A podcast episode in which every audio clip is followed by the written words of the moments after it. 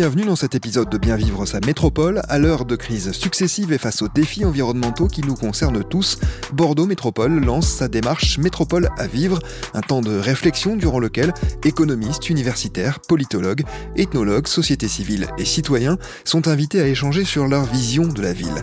Démocratie, écologie, emploi et vivre ensemble, autant de sujets abordés lors de quatre conférences qui se tiennent en cette année 2023.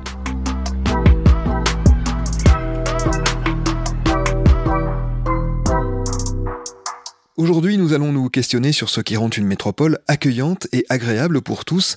Les métropoles, véritables aimants à population et carrefour des ambitions, font face à de nombreux défis.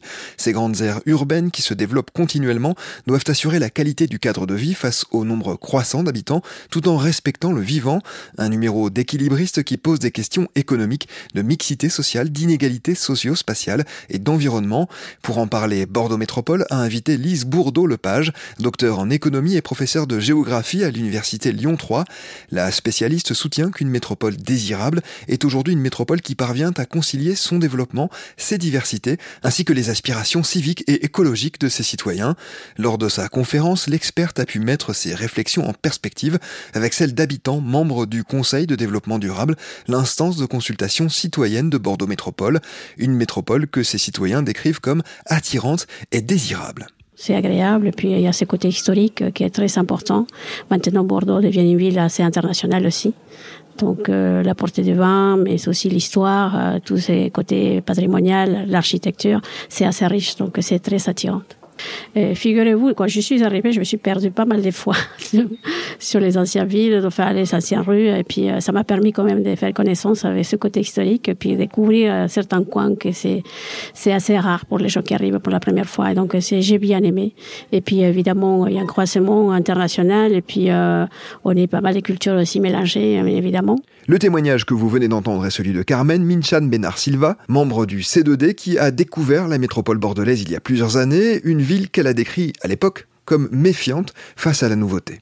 Il y a 14 ans, je crois qu'elle était un peu réticente. Maintenant, je crois que chacun essaie de se faire une place. et euh, je me suis appropriée, je pourrais dire plutôt. Et puis euh, finalement, je crois qu'on se retrouve tous. Et puis un savoir-faire, euh, un partage. Et je vois que la population aussi bordelaise a changé depuis dix ans déjà. Elle est de plus en plus jeune. Et les gens, la qualité, c'est qu'ils sont plus ouverts sur le monde. Donc, euh, ils sont pas recentrés sur soi-même. Donc, ça, c'est intéressant pour moi. Et puis, ça évolue. Moi, je crois que oui. Je me sens à l'aise, en tout cas. Samuel Chopard est lui aussi membre du C2D. Originaire de Franche-Comté, il est arrivé à Bordeaux en 2003. Il y a découvert une métropole en plein essor. Bordeaux présente euh, une palette d'activités euh, fort intéressantes que ce soit au niveau de la culture, au niveau des loisirs, euh, au niveau peut-être de la restauration, euh, voilà. Depuis une vingtaine d'années, donc euh, la ville grossit. ils vont bientôt arriver à un million de, personnes. Il y a eu la création de LGB, il y a tous ces éléments-là. Et après, donc, ils essaient de développer des événements ou des éléments en faveur, je sais pas, de la thématique développement durable, de la culture, essayer d'avoir un lien de proximité avec les gens. Les métropoles sont donc des pôles d'attraction forts. Lise Bourdeau-Lepage explique les raisons du rayonnement de ces gigantesques carrefours de possibilités. Peut-être un des traits caractéristiques euh, dans les métropoles, c'est qu'elles sont euh, souvent très diversifiées. On a des populations euh, différentes, des, des activités variées, de l'activité culturelle. et donc, du coup, ça attire en fait les populations puisqu'on a souvent quand même, quand on a évidemment les moyens, une qualité de cadre de vie qui peut euh, répondre à certaines impétences, notamment des gens qui sont euh, très tournés vers euh, l'urbanité. On va évidemment pouvoir avoir plus de chances d'avoir une réussite économique et de pouvoir se développer localement. Ensuite, ce qui fait, ce qui caractérise les métropoles, c'est évidemment le fait qu'elles sont diversifiées, mais aussi elles sont spécialisées dans certains types d'activités. Et donc, par exemple, dans les activités de fonction de décision, de création et de contrôle. Donc, elles vont attirer des populations euh, qui ont des niveaux de diplôme élevés euh, et qui trouveront du travail qu'à cet endroit-là. C'est aussi pour ça qu'elles sont euh, qu'elles attirent parce que finalement, elles sont les lieux où certaines activités peuvent prendre place que chez que en leur sein en fait.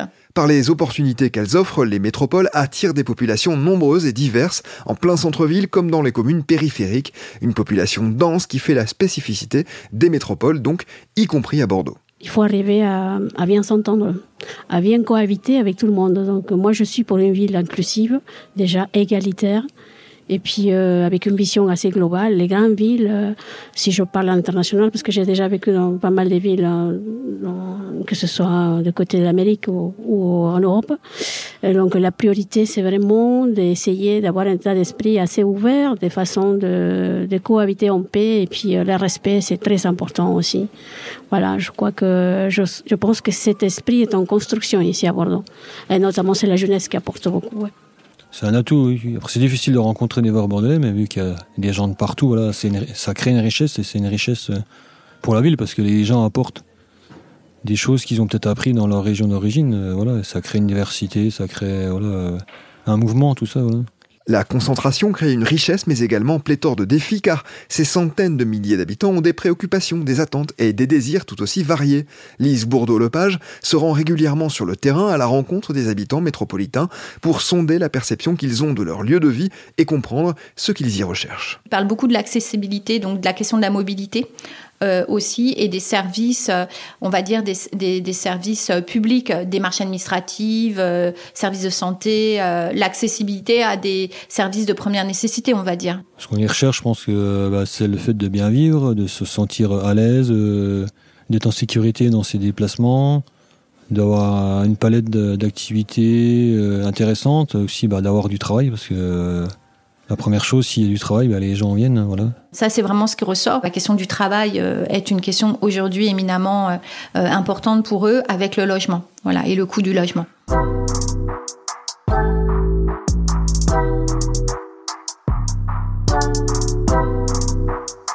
Samuel Chopard est aussi déficient visuel. Selon lui, la mobilité reste un élément très important pour rendre une ville et une métropole agréables. Au niveau des transports, c'est sûr que ça se développe au fil des années, même si quelques difficultés de déplacement avec les travaux. C'est vrai que depuis 20 ans que je suis là, il y a toujours des travaux. Voilà. Donc en tant que déficient visuel, c'est la petite difficulté qu'on a à se déplacer avec les travaux, de, s'habituer en permanence, euh, de, s'adapter à l'unification du réseau. Euh, voilà. J'ai quelques idées vu que je suis impliqué dans le milieu sportif, euh, culturel aussi, par le biais des associations déficients visuels, j'essaie de développer des choses accessibles au niveau de la culture. Je pratique aussi le vélo en tandem, donc je parcours les pistes cyclables de Bordeaux et de ses environs. Donc c'est vrai qu'il y a toute une amélioration, on rend peut-être plus accessible les pistes cyclables. Peut-être que les gens montent sur un tandem pour se rendre compte des fois sur l'adaptabilité des pistes cyclables. Et après, donc peut-être développer des techniques, peut-être par le biais de balises sonores ou par le biais d'annonces sonores dans les bus, dans les arrêts de bus, qui nous permettent après de savoir quel bus passe voilà, et de faciliter euh, les déplacements. Voilà. C'est une vraie gageure, en fait, cette question des inégalités socio-spatiales. On s'aperçoit qu'une métropole, c'est une combinaison, en fait, de, de, différents euh, types d'activités. Euh, donc, du coup, c'est vrai que euh, il, est important, en fait, que, les, que nos acteurs territoriaux prennent conscience qu'il faut qu'il y ait une comment dire une harmonie qui se crée entre différents types de populations et qu'elles soient pas euh, l'une contre l'autre mais qu'elles soient euh, soient conscientes qu'elles ont besoin chacune euh, l'une de l'autre. Et donc du coup c'est vrai que quand on a des inégalités exacerbées bah forcément en, en, au sein d'une métropole on va les ressentir quand on se déplace dans l'espace public. On va les ressortir dans certains quartiers. Et ça pose ça, ça peut poser vraiment des problèmes et renforcer encore cette fracture euh, socio c'est pour ça qu'il est important d'essayer de les calmer, donner les moyens de la mobilité aux personnes qui sont euh, les moins aisées, les moins qualifiées, euh, pour leur permettre justement euh, de se potentiellement d'avoir un emploi, leur donner un, logement décent et, les laisser au cœur de la métropole, parce que si elles ont que le choix d'aller dans des logements en périphérie de la métropole, forcément on les voit plus au cœur de la métropole et du coup la diversité elle disparaît. Et donc du coup, on enclenche des pro un processus de euh, qui peut être un processus de ségrégation qu'on connaît dans certaines euh, métropoles. L'autre grand défi auquel doivent faire face les métropoles françaises est celui du dérèglement climatique. Les habitants conscients de la situation sont en demande d'aménagements sensiblement tournés vers la nature et le vivant. On, met la, on crée de la végétation, peut-être par rapport à toutes les habitations, peut-être inciter les gens à végétaliser leurs toits et autres pour emmener plus de verdure. C'est vrai que les places de Bordeaux sont assez minérales, donc il n'y a pas beaucoup de verdure. Donc c'est vrai qu'il y a tout un esprit de végétaliser ces différents lieux publics et aussi par le projet Un million d'arbres.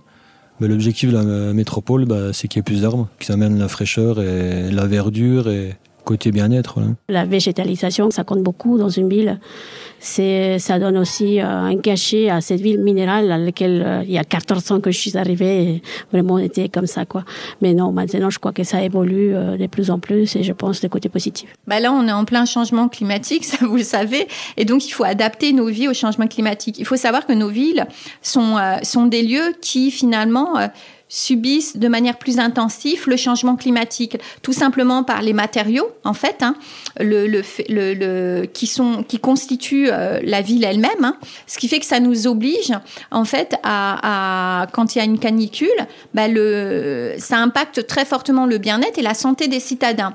Donc, du coup, une des solutions, c'est de remettre en fait du végétal parce que et notamment des arbres parce que ça a des propriétés particulières, ça améliore en fait notre la, la situation euh, en ville. Mais il est clair que la végétalisation urbaine devient une nécessité euh, pour, euh, euh, pour nos villes et qu'il faut adapter nos villes au changement climatique. Évidemment, les solutions fondées sur la nature sont des, les, solutions qui sont préconisées aujourd'hui, comme d'utiliser des, de nouveau utiliser la, la ventilation naturelle, ne pas utiliser de climatisation, euh, essayer de faire en sorte d'avoir des îlots de fraîcheur en, en enlevant l'asphalte des, des, cours de récréation euh, euh, des enfants. Et c'est ça les défis. Si on arrive à avoir une, métropole désirée aujourd'hui et qui respecte le vivant, bah, dans 15 ans, 20 ans, 30 ans, elle sera toujours désirée et elle pourra être dans un processus pérenne de métropolisation. Pour Carmen Minchan Benar Silva, il est paradoxalement l'heure de se tourner vers l'avenir, un avenir qui peut encore être métropolitain. Ça nous fait repenser vraiment à notre place dans la ville et puis comment est-ce qu'on peut aménager ces espaces pour vraiment euh, savoir vivre hein, ensemble et puis euh, une qualité de vie plutôt. Je crois que si on fait chacun de son effort, on peut y arriver quand même. Il y a beaucoup de potentiel, moi je crois. Et puis euh, je crois qu'il y a une prise de conscience aussi parmi les citoyens bordelais que vraiment euh, c'est le temps, déjà bien en retard, mais bon, c'est le temps de s'engager et agir, que ce soit par les îlots de fraîcheur, la, végétation en ville, la nature en ville, c'est important, je crois. Puis s'engager dans ces démarches pour essayer d'améliorer sa vie, puisque là, on peut pas côtoyer la nature de très près, mais on peut faire au moins de sorte qu'on soit entouré par la nature. des petits jardins, un petit balcon, déjà, euh, euh, des parcelles qui sont à disposition dans la ville. Voilà, c'est une petite initiative, donc je crois que si c'est possible, il faut positiver quand même, malgré la situation chaotique que vit la planète. Vous venez d'écouter le premier épisode de Bien vivre sa métropole. À très bientôt pour la suite de cette nouvelle série produite par la métropole bordelaise.